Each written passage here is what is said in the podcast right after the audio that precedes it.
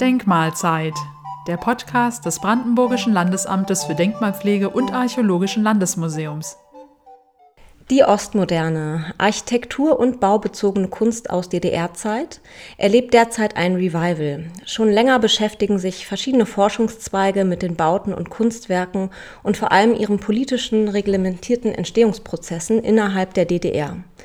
Auch im Bewusstsein der breiten Öffentlichkeit ist die Ostmoderne längst angekommen. Besonders auch durch digitale Plattformen und soziale Netzwerke wird auf das architektonische und künstlerische Erbe der DDR aufmerksam gemacht. Doch was ist eigentlich Ostmodern und was haben wir davon hier in Brandenburg zu bieten? Was gibt es da zu entdecken und wie gehe ich als Denkmalpflegerin damit um? Mein Name ist Julia Gerber, Pressesprecherin beim Brandenburgischen Landesamt für Denkmalpflege und Archäologischen Landesmuseum. Bei mir zu Gast in unserem Podcast-Studio in Wünsdorf ist heute der Landeskonservator Professor Dr. Thomas Drachenberg, um mit mir diese Fragen zu klären. Herr Drachenberg, mit der sogenannten Ostmoderne ist ja eigentlich die Nachkriegsmoderne in den damaligen Ostblockstaaten gemeint, unter anderem eben auch in der DDR. Sind also alle Bauwerke, die dort bis zur Wende 1989 entstanden sind, ostmodern? Wie definiere ich hier das Wort modern? Das ist eine spannende Frage.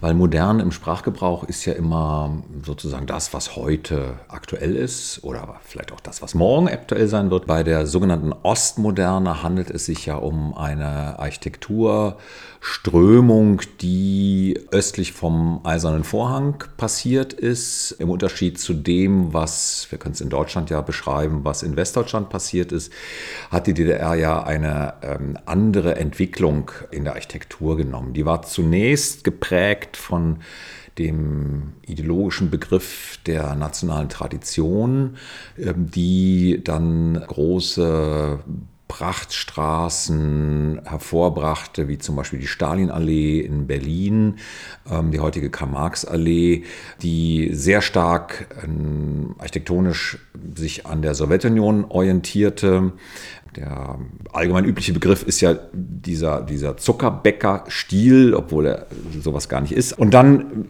ist es ja so spannend, die Geschichte anzuschauen, warum man sich davon abgekehrt hat. Und auch das war wieder zuerst dann in der Sowjetunion so, nach Stalins Tod, Khrushchev, der dann nur halbherzig die Entstalinisierung betrieb, sondern äh, das Wohnungsproblem, was nach wie vor in der Sowjetunion virulent war, noch viel schärfer als in der DDR, der das Wohnungsproblem lösen wollte und dann anfing, Plattenbauten zu errichten. Und ähm, ich finde es total spannend zu lesen, nachzulesen, dass diese Hruschowskas, hießen die, glaube ich, ähm, gar nicht für, die, für den Gebrauch bestimmt waren, der immerwährend ist. Also wenn man ein Wohnhaus baut, dann denkt man daran, dass das wird nicht abgerissen, sondern es wird immer weiter genutzt. Und diese Plattenbauten, die sollten eigentlich nur vorläufig sein, damit sozusagen das Wohnungsproblem jetzt mal gelöst ist und dann wollte man richtige Häuser bauen. Und daraus ist natürlich nichts geworden.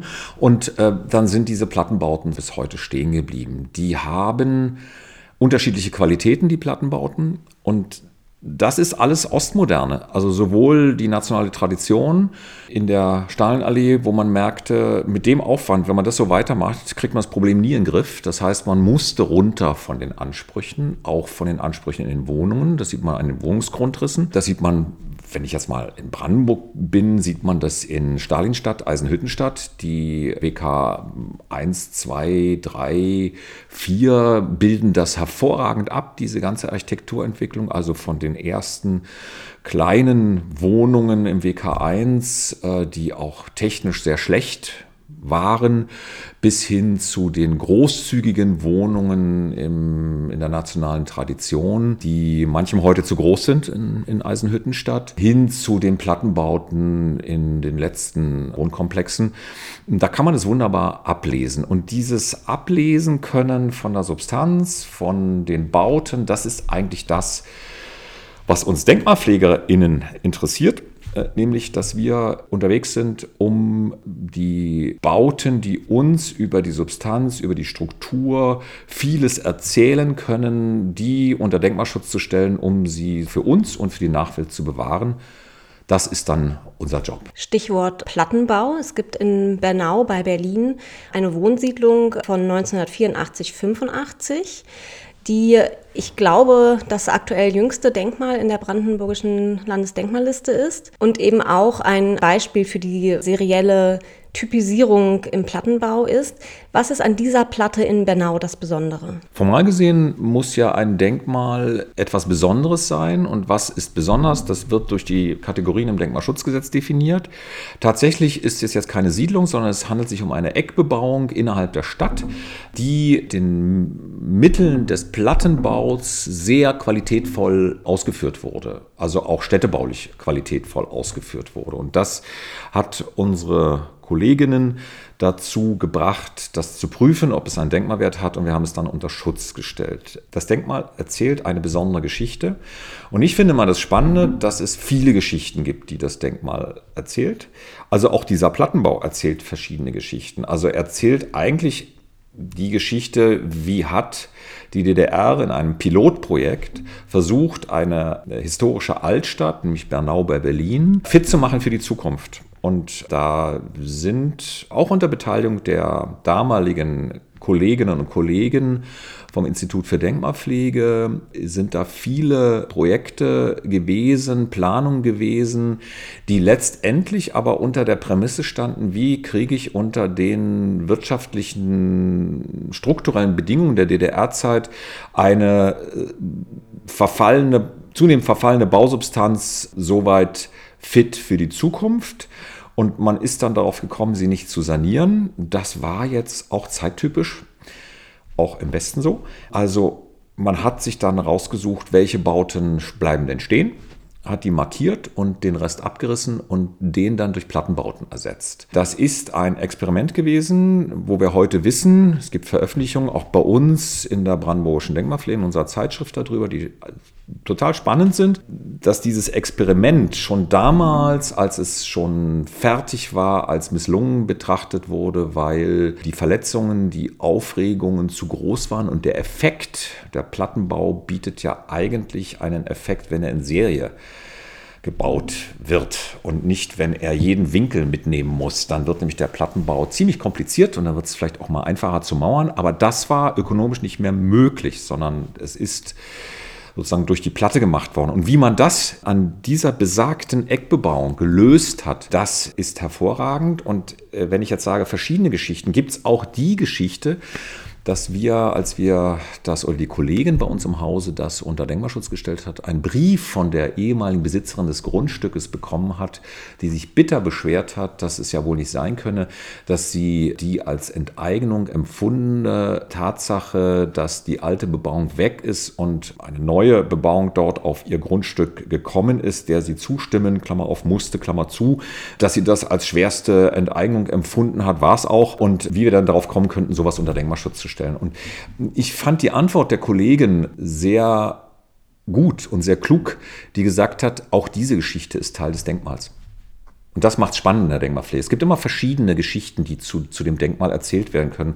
Und das ist gerade bei der Ostmoderne so. Also nochmal ganz klar, wir, wir beschäftigen uns nicht mit der Ostmoderne, weil wir die DDR zurückhaben wollen, sondern wir beschäftigen uns mit der Ostmoderne als Teil unserer Vergangenheit.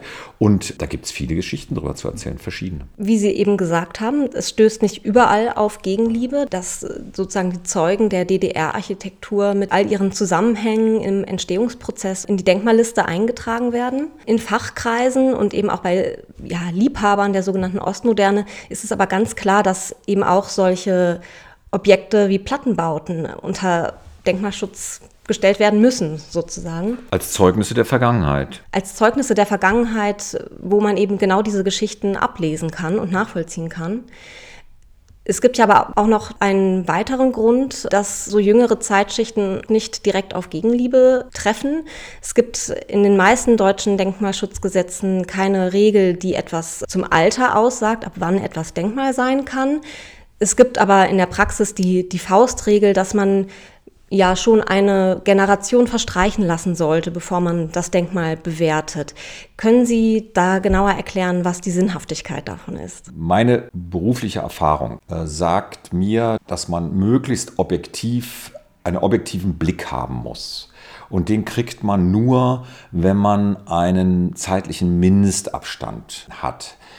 Also man kann es ja ganz scharf sagen, die Berliner Mauer musste erst verschwinden, um die letzten Reste unter Denkmalschutz zu stellen. Also wenn ich Teil des Prozesses bin, dann habe ich keinen objektiven Blick darauf. Und wir müssen als Denkmalpflegerinnen und Denkmalpfleger, als Inventarisatorinnen und Inventarisatoren sehr genau darauf achten, ob wir diesen äh, möglichst objektiven Blick auch wirklich haben. Also die Politbürosiedlung in Wandlitz ist Anfang der 90er Jahre von unseren Kolleginnen betrachtet worden und es wurde kein Denkmalwert festgestellt, weil wir da noch Teil des Prozesses der Auflösung der DDR waren. Natürlich, selbstverständlich, wir leben ja aktuell in der Gesellschaft und vor fünf Jahren zum Teil die gleichen Kolleginnen, ganz anderen Blick.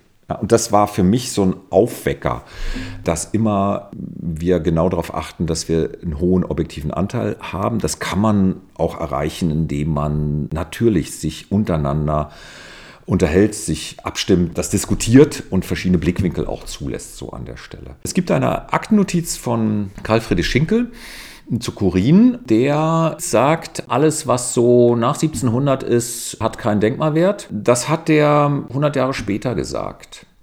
120 Jahre später gesagt. Der war da also der Meinung, also nach 1700, also aus der Perspektive sind es jetzt 120 Jahre, lohnt sich gar nicht hinzugucken, weil da gibt es keine merkwürdigen Altertümer. Das fand ich spannend, weil wir heute kürzere Abstände haben. Und die DDR bietet uns die einmalige Gelegenheit, da haben wir eine abgeschlossene Epoche und wir haben eine Epoche, wo es trotz mancher Verluste aber keine Zerstörungswut gegeben hat, wie es durch Kriege passiert oder durch, durch gewaltsame Revolutionen, sondern die Baukultur der DDR ist auf uns überkommen. Und dann stelle ich fest, dass die Wertschätzung von der Verachtung bis hin zur Glorifizierung so langsam ihre Entwicklung genommen hat, diese Wertschätzung. Und wir haben die Aufgabe, mit objektivem Blick drauf zu gucken. Das ist, wenn es sich dann auch um politische Inhalte handelt, da ist man manchmal Teil einer, einer ganz harschen Auseinandersetzung, also das Wilhelm-Pieck-Denkmal in Guben zum Beispiel, wo wir dann auch schnell mal verwechselt werden mit unseren Kindern. Also ich, wenn ich jetzt mal die Denkmale als unsere Kinder betrachte, ähm, so ein bisschen paternalistisch, dann äh, werden wir da oft verwechselt mit denen, weil wenn wir für die Unterschutzstellung des oder die Erhaltung des Wilhelm Pieck-Denkmals in Guben sind, dann sind wir auch für Wilhelm Pieck. Was ja so nicht ist, sondern wir müssen wieder die Substanz und beim Wilhelm Pieck-Denkmal auch der künstlerische Wert plus was kann das für Geschichten erzählen beachten. Und ich stelle mit, mit, mit großem Interesse fest, dass die, die Abstände immer kürzer werden, womit wir uns beschäftigen. Also ich verrate jetzt nichts Neues, dass wir auch schon im Hause die frühen 90er Jahre diskutieren. Und das hat die Schwierigkeit, wo man dann die abgeschlossene Epoche sieht und wo man die Objektivität dann herbekommt. Und es hat, ist auch eine Frage, das darf ich hm, jetzt mal, zähle ja schon zu den älteren Semestern, auch sagen, es ist eine Frage des Alters. Also es gibt eine wunderbare Geschichte, die ich immer wieder gerne erzähle, dass als ich angefangen habe bei, am Institut für Denkmalpflege noch in den letzten DDR, existierenden DDR-Monaten, bin ich mit einem älteren, erfahrenen Kollegen nach Brandenburg an der Havel gefahren und wir standen vor der Ruine des Pauli-Klosters, des heutigen Archäologischen Landesmuseums und ich drehte mich um und sah eine wunderbare Bebauung, in meinen Augen, eine wunderbare Bebauung der 50er Jahre. Und habe zu meinem Kollegen gesagt, Mensch, das müsste man doch jetzt einfach mal unter Denkmalschutz stellen. Und der, der wurde sofort starr und sagte mir, nee, das, das wäre dann meine Sache. Er hat gesehen, wie die alten Gebäude, die erhaltenswert waren, dafür fielen. Und, und das geht emotional bei ihm nicht. Und das ist genau der Punkt, wo wir aufpassen müssen, dass wir unsere Objektivität einfach bewahren. Und da bin ich dankbar, dass die junge, fitte Generation hier die Maßstäbe bestimmt. Da kommen wir dann auch zum Thema der praktischen Denkmalpflege. Also wie gehe ich als Praktikerin mit diesen Problemen um? Gerade jüngere Bauten haben ja oft einen hohen Sanierungsdruck. Eigentlich paradoxerweise, man sollte ja denken, etwas, das noch nicht so lange steht, müsste auch noch ein bisschen halten. Hängt das auch mit mangelnder Wertschätzung zusammen? Und wie gehe ich als praktischer Denkmalpfleger der Sanierungen denkmalfachlich begleitet, damit um? Das weiß ich nicht, ob es mangelnde Wertschätzung ist. Also nach dem Zusammenbruch der DDR hat es ja ein großes Sanierungsprogramm gegeben, was vom Bund auch initiiert wurde und vom Bund mit viel Geld ausgestattet wurde, gerade die Plattenbauten an den Rändern der Städte zu sanieren und fit zu machen, was wir mit dem denkmalpflegerischen Auge natürlich auch zum Teil bedauern, weil viel an originalen Oberflächen dabei weggekommen ist. Das weiß ich nicht, ob, ob es da eine, dass durch Geringschätzung etwas nicht ordentlich gepflegt wurde. Wenn es meistens genutzt wird, wird es auch ordentlich gepflegt. Was man äh, bei der baubezogenen Kunst kann man das sehr wohl sagen. Die musste erstmal ein ordentliches Tal der Geringschätzung erleben, um jetzt in diesen Pflegemodus zu kommen. Da ist es so, das hatte aber auch ähnliche Gründe, dass eben ähm, nach der Einführung der D-Mark die Ostwaren keine Chance hatten. Also da ist man auch wieder Teil der Entwicklung ähm, des Ganzen. Ein weiterer Faktor ist ja auch die Umnutzung. Also die Nutzungen, für die die Gebäude damals gebaut worden sind, sind ja so heute gar nicht mehr umsetzbar, machbar oder wirtschaftlich sinnvoll. Ein Beispiel ist ja der Aktivist in Eisenhüttenstadt. Vielleicht können Sie das nochmal erläutern. Ja, genau, der Aktivist, der Aki in Eisenhüttenstadt, wo 800 Leute, wenn ich mich richtig erinnere, da äh, reingingen, einer Großgaststätte, die nur unter Bedingungen der DDR existieren konnte. Also marktwirtschaftlich hätte die nie existieren können mit 800 Leuten in Eisenhüttenstadt. Genauso wie Eisenhüttenstadt ja eine Konstruktion, eine städtebauliche und überhaupt eine Konstruktion ist, die nur durch die Bedingungen in der DDR entstanden ist. Denn wer, wer sonst würde dann an der Stelle ein Stahlwerk bauen?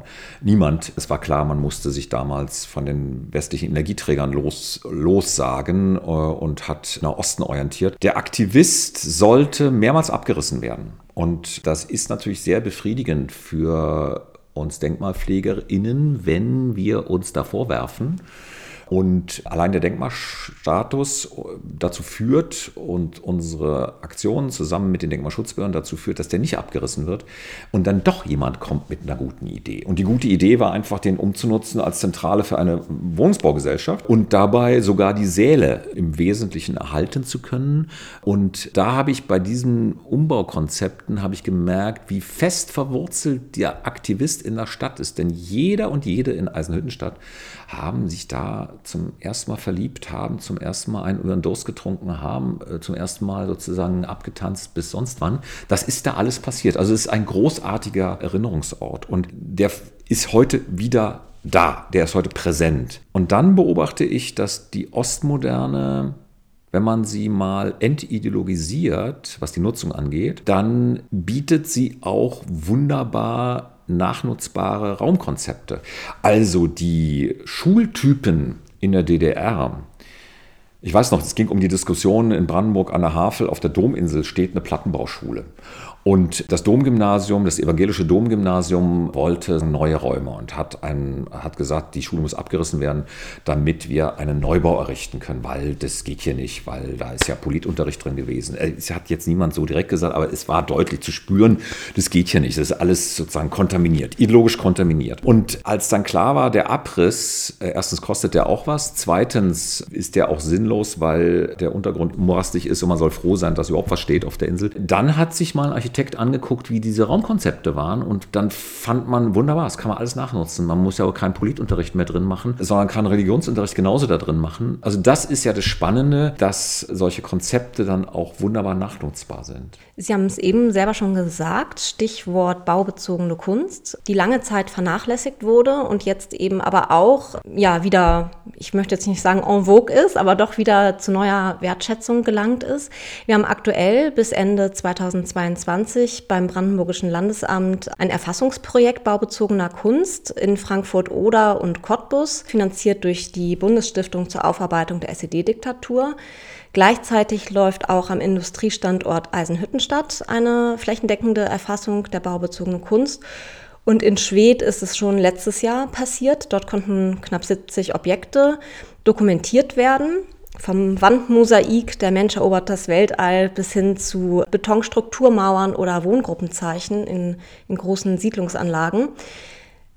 Was ist bei diesen Erfassungen die Chance für die Denkmalpflege? Warum machen wir das? Also wir machen das vordergründig darum, um zu gucken, was kann man, was muss man besonders schützen, indem man es unter Denkmalschutz stellt. Wir sind aber nicht nur dabei, in diesem engen Blickwinkel das zu erfassen, sondern wir wollen möglichst den, den Bestand komplett erfassen, um zu wissen, was haben wir denn? Denn es soll ja auch möglich sein, Dinge zu erhalten, die nicht unter Denkmalschutz stehen. Klammer auf Ironie, Klammer zu. Wir sind deswegen bei diesen von Ihnen so beschriebenen Erfassungskampagnen jetzt dabei, äh, weil wir im politischen Raum es geschafft haben, dafür auch Interesse, sprich auch Geld zu organisieren, denn ohne zusätzliche Kräfte kann man sowas nicht machen. Und das spricht wieder dafür, dass es en vogue ist, äh, das zu, das zu tun. Und wir kombinieren diese Erfassung, die wir auch weitermachen wollen, die kombinieren wir auch mit der restauratorischen Zustandsermittlung. Das heißt, aus welchem Material ist es? Gibt es irgendwelche Probleme in der Konstruktion? Muss man da jetzt was tun? Weil wir als nächsten Schritt jetzt nicht nur wissen wollen, was haben wir denn eigentlich, sondern wir wollen auch den EigentümerInnen an die Hand geben, dass ja, man müsste sich jetzt mit dem Kunstwerk XYZ jetzt beschäftigen, bevor wir äh, dann in wenigen Jahren den kompletten Zerfall haben. Also konservierende Maßnahmen. Und wir wollen auch die Denkmalhilfe des Landes dazu nutzen, um einzelne Projekte anzustoßen. Dazu muss man sagen, diese Projekte machen wir jetzt nicht so wir Denkmalpflegerinnen im Raumschiff und segeln da irgendwie rein, sondern wir stellen fest, dass vor Ort es ja schon viele Leute gibt, die niemals den Überblick verloren haben darüber. Also es, wir haben festgestellt, in Frankfurt-Oder gibt es also nahezu komplettes Verzeichnis von der Stadt selber geführt, was sie dann alles so an, an baubezogener Kunst da haben. Also wir nutzen auch in der Zusammenarbeit auf Augenhöhe die schon bestehenden Informationen was wir noch machen, ist eine Kooperation mit der Hochschule für Bildende Künste in Dresden, die beispielhaft untersucht in Sachsen und in Brandenburg baubezogene Kunst, um auch restauratorische Konzepte zu entwickeln. Wie, wie bekommt man die mittelfristige, die nachhaltige Erhaltung hin, weil manchmal ist es relativ schwierig, wenn sozusagen die Bewährung im Beton aufgerostet ist, dann muss man dringend daran. Wie geht man daran, ohne es kaputt zu machen? Dann gibt es diese Großprojekte. Wir haben ja an der BTU in Cottbus diese wunderbaren Lehrgebäude mit den Großmosaiken. Da sind wir mit dem Brandenburgischen Landesbetrieb dabei, die da baulich verantwortlich sind, Konzepte dafür zu entwickeln. Auch da fängt es an, vorwärts zu gehen. Also die Kooperation ist wichtig mit den Leuten vor Ort, ja. Die Kooperation ist aber auch wichtig mit den Initiativen, die natürlich manchmal den Eindruck haben, dass wir, der wir jetzt wieder diesen objektiven zeitlichen Abstand brauchen, dass wir da nicht schnell genug sind. Wir schätzen diese Kooperation sehr, weil da gibt es also ja dann auch große Archive, Daten, die schon da sind, die wir nicht nochmal erfassen müssen und, und, und. Also diese Zusammenarbeit läuft einfach wunderbar. Und was auch wir jetzt überlegt haben, wir LandeskonservatorInnen der fünf, kann man das noch so sagen, fünf neuen Bundesländer haben jetzt überlegt, wie wir uns untereinander vernetzen, um unsere gegenseitigen Erfahrungen auszutauschen. Da gab es jetzt vor ein paar Tagen auch eine wunderbare Tagung in Neubrandenburg von den Kollegen Kolleginnen aus Mecklenburg-Vorpommern organisiert, wo wir auch ziemlich gut diskutiert haben. Ich habe da viel gelernt. Und da soll es jetzt sozusagen eine, ein, ein Netzwerk geben und wir wollen uns möglichst noch an Jahresende treffen, um mal zu besprechen, wie man das machen kann und wie man das Netzwerk auch über die Landesämter hinaus auf die Initiativen ausrichten kann. Wir brauchen da eine Struktur, damit uns die einzelnen, zum Teil auch kleinen Teile nicht durchfallen. Die Tagung drinnen und draußen hieß sie Mitte September in Neubrandenburg. Da waren auch viele Kolleginnen des BLDAM beteiligt, auch Sie. Und ich war auch dort und habe auch festgestellt, dass es da viele, einfach viele ähnliche Probleme und Herausforderungen natürlich gibt. Was gab es noch für einen Aha-Effekt bei der Tagung? Haben Sie etwas aus Neubrandenburg noch mitgenommen, außer dem, was Sie gerade beschrieben haben, dass man sich mehr vernetzen muss? Der Aha-Effekt war für mich äh, Neubrandenburg mal wieder nach vielen Jahrzehnten wiederzusehen. Der Aha-Effekt war, wie ich heute mit, mit den heutigen Augen auf diese Stadt schaue, die ja äh, unter der Ägide der nationalen Tradition wieder, also die komplett zerstörte Stadt wiederbebaut wurde.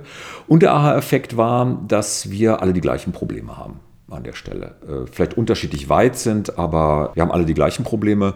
Und der Punkt war für mich Vernetzung, Vernetzung, Vernetzung, Vernetzung. Vielen Dank, Herr Drachenberg, für dieses Gespräch. Also zur Erhaltung und Pflege des Gebauten und der baubezogenen Kunst braucht es vor allem auch Wertschätzung. Der äh, Status des Denkmalschutzes ist sozusagen das, was folgt. Und wir hoffen, wir konnten mit diesem Podcast einen Beitrag leisten und die jüngere Zeitschicht bewerben. Musik